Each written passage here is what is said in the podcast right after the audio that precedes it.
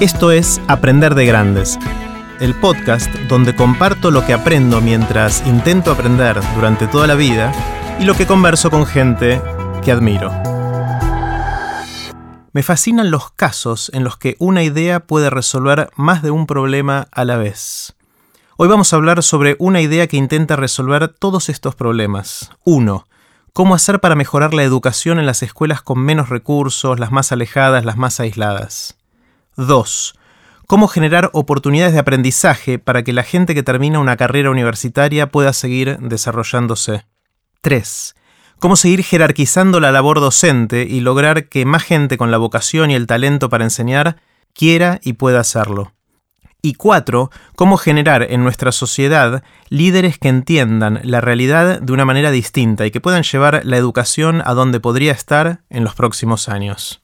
Hoy vamos a conversar sobre todo esto con Oscar Guilione, que lidera Enseña por Argentina, una ONG que tiene un proyecto que intenta influir en todas estas cosas.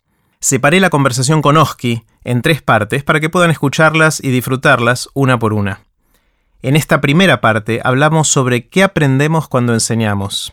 Pueden ver los links que mencionamos en este episodio en aprenderdegrandes.com barra Oski, que es O-S-K-Y. Sin más, los dejo con Oski. Oski, quiero empezar con una pregunta bien amplia, eh, obscenamente amplia, eh, para ver a dónde nos lleva. Y es, ¿qué aprendemos cuando enseñamos? Yo creo que aprendemos en principio a aprender. Aprendemos a ver cómo, cómo se lleva adelante este proceso de aprendizaje. En general, uno ve como desbalances entre lo que sabes y lo que, lo que podés aprender.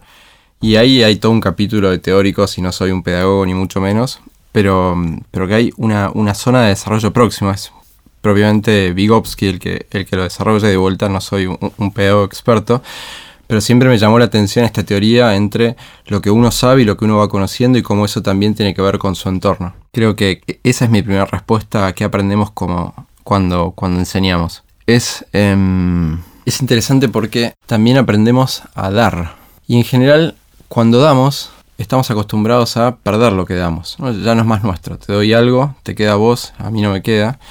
Mientras que cuando enseñamos, pareciera ser que es, que es otro el, el balance. Cuanto vos más enseñás, eso vuelve en una retroalimentación que a la vez te llena y te saca de este lugar más transaccional en el que habitualmente uno, uno termina como funcionando o dando, a veces pensando. Pero ahí te interrumpo, ¿Qué, es, ¿qué es lo que gana el que enseña? Yo creo que lo que gana el que enseña es la reflexión que se ve y que, se, que vuelve en aquel que aprendió. Y por eso se habla mucho del aprendizaje comunitario o compartido. ¿no? Yo aprendo un poco, vos aprendes un poco, ponemos en común lo, lo, que aprendemos y con eso aprendemos todavía más. Y eso sienta las bases para el siguiente aprendizaje y ya es uno más uno ya no es dos, pareciera ser que es, que es más. Está buenísimo, te lo pregunto obviamente con, un interés muy propio de mi propio aprendizaje y, la razón por la que hago aprender de grandes es para yo seguir aprendiendo y ojalá poder compartir eso con, mucha gente y, lo que quiero hacer es las cosas que escucho, contarlas con ese mismo objetivo, ¿no? de, yo aprenderlas mejor, pero también de, contagiar eso.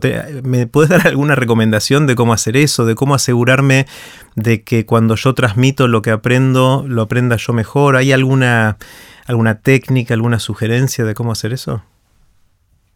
Quizás es una pregunta difícil, no sé si... Sí, todas las preguntas son difíciles, pero están buenas cuando son difíciles. Creo que, creo que el camino es personal. Entonces, no sé si hay una receta o una ecuación que uno, que uno aplica. Y, probablemente en, cada momento de, la vida sea distinta esa respuesta también. Si tuviera que arriesgar como algunas ideas a eso, te diría que es cuando uno se involucra con, aquello y con aquel que aprende. ¿no? Involucra me refiero a claramente algo más, eh, más profundo que compartir un conocimiento, un contenido, involucrarte en cuerpo, en alma, e, e, estar presente. En estos tiempos es que el estar presente a veces significa cosas tan distintas, estar realmente presente y conectado con lo que, con lo que está pasando.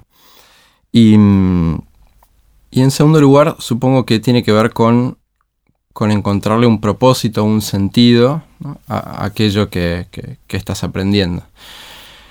Y de vuelta, pienso en que, es un lugar muy distinto de aprendizaje. Y, no, no, puedo como evitar pensar en, las escuelas hoy, y, por ahí nos metemos en eso, por ahí no. Pero realmente ese aprendizaje que te digo, que, que, queda, que marca, que transforma, tiene que ver con, estas dos cosas, ¿no? con, estar realmente presente y con, con, encontrar un sentido y una trascendencia aquello que, que, se aprende y que está conectado muy directamente con, con lo que uno vive ¿no? o con lo que uno quiere, quiere experimentar. ¿A qué, llamas estar presente? Y, atándolo en las escuelas, me imagino que estás pensando en los maestros, los profesores. ¿Qué significa que un profesor o un maestro esté presente? Hmm. Significa que, que está, en principio, que está ahí porque quiere estar, ¿no? Y, hay un componente vocacional muy fuerte. Significa que, hay un compromiso también como fundamental, eh, no sé, que origina el por qué estás ahí, ¿no? pudiendo estar en tantos otros lugares, por qué elegís estar, ahí. Ahora, ahora vuelvo, pero creo que la educación tiene algo de, especial, es como que está en una dimensión especial. Y, no hay muchas cuestiones que estén en esa dimensión. Yo te diría enseñar, cuidar, curar, y lo relaciono mucho con el servicio, pero, pero son especiales. Después hay un montón de otras profesiones y trabajos, pero, pero esas que son tan esenciales. A, ver, decirles de nuevo, enseñar. Enseñar, curar y cuidar. Cuidar. O sea, son todas de cosas de devoción hacia el otro de alguna manera, de, servicio y de, querer ayudar, ¿no? De servicio, de disponibilidad, ¿no? de, ponerse en el lugar del otro. Em, creo que eso hace especial a, la educación. Mm. Y, mm, y creo que, que también está en el lugar de de, replantearse tal vez un poco la historia con, la que viene, ¿no? los pasos que vienen dando, que en general yo veo que toman mucho de esto transaccional que te decía antes, ¿no? por, eso la palabra servicio a veces no es, la mejor, ¿no? servicial, servicio, pero toman esto transaccional donde uno enseña, el otro aprende, uno da, el otro recibe, uno es un sujeto activo, otro es un sujeto pasivo, y entonces volviendo a lo que te decía antes, poner el cuerpo, estar presente, Em, saber cuándo eh, potenciar, saber cuándo inspirar, habla de una educación distinta, donde, donde, se juegan tal vez otros, otros compromisos. Y, por ejemplo, algo muy concreto sobre eso es salir de una educación de las respuestas o enciclopedista o, repetitiva, donde, donde el centro tal vez está puesto en los contenidos, y ir a una educación mucho más integral, más pensada en la persona, en el contexto, en la comunidad, en los valores, en, el desarrollo de, habilidades, en el desarrollo del potencial. Claro, son, modelos distintos. Y, entonces a esa educación yo me refiero, como te decía antes, donde, donde, donde aquel que enseña, aquel que aprende pone en el cuerpo. Claro, me estoy imaginando esa, esa educación mucho más integral, por usar de vuelta esa palabra, que, que algo como, como te decía antes, más eh, transaccional. Se me ocurre, Oski, que esto de poner el cuerpo por el lado del que enseña es aparte un modelo para el que aprende, ¿no? Es, eh, el que aprende está quizás más, más tierno, más, menos maduro y todavía más, mucho más maleable en un montón de cosas. Y ver que el que viene a enseñar lo hace con pasión y que le gusta lo que hace y que está presente en el sentido que vos describías, eh, pareciera que, es un modelo en sí mismo, una enseñanza en sí mismo, más allá de los contenidos y de las capacidades que, los docentes puedan impartir según el programa, ¿no? Eh, se me ocurre que eso puede ser una enseñanza adicional bastante importante, ¿no? Yo creo que sobre eso, además es un constante ida y vuelta, ¿no? Y todos los maestros y profesores te hablan de eso, ¿no? Cuando, cuando se logra esa, llamémosle, conexión, ¿no? Entonces no, hay límites, porque es uno el que retroalimenta al otro, ¿no? En motivación, en aprendizaje, en contenidos, en proyectos, en sueños, en desafíos. Realmente no tiene límites. Y, entonces, cuando vos entras a, un aula o a una escuela donde eso está pasando, tu primera reacción es, wow, ¿no? ¿Qué, está pasando? Bueno, e, están aprendiendo, están enseñando, y no son compartimientos estancos, están sucediendo a la vez. Y si pudieras ver la progresión de eso durante el año, no verías una progresión lineal, verías una, progresión probablemente exponencial, ¿no? porque no se construye ladrillo a ladrillo, un ladrillo y otro y otro, y ya el siguiente son cinco pasos, y después son siete, y después son... eso es algo muy particular que tiene la educación que no tienen otros, otros espacios, otros lugares y que cuando se da, esa es la reacción, ¿no? ¡Wow! Claro, está, buenísimo. Una de las cosas que como padre de hijos adolescentes eh, escucho mucho es que de alguna manera se fue haciendo más simétrica la relación entre el docente y los alumnos en el aula. En el sentido de que ahora los chicos saben cosas antes de que lo sepa el profesor. Eh, de hecho, ahí saben cosas o, tienen habilidades que los profesores no tienen porque son nativos digitales y por toda esta cuestión del acceso a la información tan, tan fácil y, cómo la tecnología fue avanzando tanto. Eh, y esa ruptura de, de la asimetría del conocimiento que cuando nosotros fuimos al colegio era lo que marcaba la dinámica en el aula, es, bastante, es, muy fuerte, es muy fuerte porque cambia mucho de, de, qué se siente estar en un aula como profesor o como, como alumno. Eh, y esa, esa ruptura de la asimetría, esas relaciones más simétricas que hay hoy, pueden tener el beneficio de lo que decías recién, de sentir que todos estamos aprendiendo y enseñando de alguna manera. Hay una relación que va y vuelve y no es tanto de vertir conocimiento y llenar las cabezas de los chicos con cosas.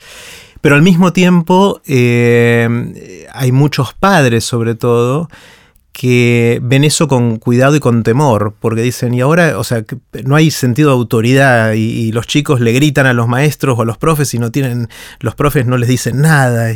¿Cómo ves ese cambio, esa evolución en el tiempo? Es espectacular. te habla de, un ecosistema que está vivo, que, quiere cambiar, que quiere avanzar, progresar, que, mira lo que pasa alrededor, dentro de la escuela y fuera de la escuela y se hace un montón de preguntas. Y, tenemos una oportunidad que, mm, que tal vez no viene desde, tan desde dentro de la escuela, sino más desde fuera de la escuela, a ofrecer, al menos pensar paradigmas distintos, eh, en línea a lo, que, a lo que vos decías. Por supuesto que los cambios generan resistencia, generan mucha resistencia, y, y como en esta lógica transaccional de la que te hablo, uno en una transacción espera un determinado resultado y eso es, esa expectativa es lo que te hace hablar de esto está bien, esto está mal, esto funciona, esto no funciona. Claramente en la educación eso, mm, esas reglas no aplican tan, tan lineal o tan directamente. Entonces, despierta como, sí, despierta su, incertidumbre, esa es la palabra que no me salía, su incertidumbre pensar, bueno, si cambiamos esto, que es conocido, que está, que en los últimos 150 años nos viene funcionando, eh, hacia dónde vamos. Y, hay esta, esta reacción de vamos al caos, vamos al desorden, vamos al descontrol. Si, vos pones una foto de una escuela hace 100 años, 50 y la de tus hijos de hoy, salvo el color, probablemente no haya cambiado tanto, mientras que otras cosas en el mundo cambiaron exponencialmente. Entonces, creo que es la tecnología, es las, las nuevas vivencias de los chicos, es un mundo eh, distinto el que, el que nos propone otro tipo de, aventuras para el que necesitamos otro tipo de herramientas. Y, para ser concreto, yo pensé en, dos palabras. Una vez en, en, las escuelas o en, la educación ve como cierta tendencia a la, contención y al contenido. Em, bien entendido la contención a la inclusión, a que los chicos estén en la escuela, a que ahí se, aprenda y que se aprenda desde el contenido. Creo que la oportunidad hacia adelante hacia pensar algo como, no sé si la palabra es superador, pero en el fondo creo que lo siento así, ya no es tanto hablar del contenido, sino del consentido, ¿no? que tenga sentido, que le hable del mundo a ese chico que va a la escuela, en cómo va a utilizar esos conocimientos, esas habilidades, esas herramientas para lo que viene después, para en definitiva cumplir sus sueños, para desarrollar todo su potencial, poner el título que, que, que quieras, y en lugar de contención, me imagino una educación, una escuela más de expansión, donde eh, las paredes de alguna manera sean más flexibles, y, entonces eh, ya sea para salir o para que otros vengan o para que haya un, sentido más de aprendizaje comunitario. Ese juego de palabras para mí tiene que ver con... claro, y la tecnología es, un vehículo eh, increíble para que eso suceda, ¿no? porque ya no es solamente abrir las puertas a la escuela, al barrio o a una experiencia o algo más local, que es tremendamente importante, sino al mundo. Ya hay también, como hay, barreras de, acceso y costos que son ínfimas o directamente no existen. Y entonces nos ponen de vuelta, como te decía antes, en una, en una oportunidad espectacular. Ahora, claro, como adultos nos miramos al espejo y decimos, ¿qué hacemos con esto? Porque pareciera ser que los chicos tienen muchas más respuestas a qué hacer con eso, o al menos son más, entre comillas, descarados y, van avanzando en ese, en ese recorrido. Y nosotros tenemos nuestras burocracias, tenemos nuestras paredes, tenemos nuestros eh, miedos al cambio. Entonces e, es un desafío cómo integrar esas, esas dos situaciones o, vivencias. Claro, y, hoy no hay tantas escuelas que se estén animando a hacerlas. Entonces tenemos experiencias eh, en Argentina, hay experiencias en otros lugares del mundo, pero son primeros pasos. ¿no? Entonces estamos en eso de ver cómo esas cuestiones van sucediendo, porque además el cambio no se detuvo. No es que bueno, hay que hacer eh, un trabajo para alcanzar esta, esta, nueva situación. Mientras hacemos eso, el cambio sigue, ¿no? Y esa velocidad del cambio es, cada vez cada vez mayor. Está buenísimo. En el, me, surge un pensamiento lateral. Cuando uno mira la evolución de las organizaciones, ya sea negocios, estados, eh, ONGs, distintos tipos de organizaciones a lo largo de los últimos años, está claro que el modelo eh, fue abriéndose donde hace pocos años estaba claro, acá termina la empresa y allá empieza el mercado o los proveedores o los, socios. Ahora está todo más difuso y, los límites de una organización, ya sea, como te decía, una empresa u otra organización, son más difusos, excepto en la escuela. O sea, las paredes de la escuela siguen estando claras esto, ¿estás dentro de la escuela o estás fuera de la escuela? Y de alguna manera lo que estás diciendo me suena que se parece a que las escuelas empiecen a experimentar con el tipo de organizaciones abiertas que otras organizaciones están empezando a tener. ¿Vale esa, analogía o no?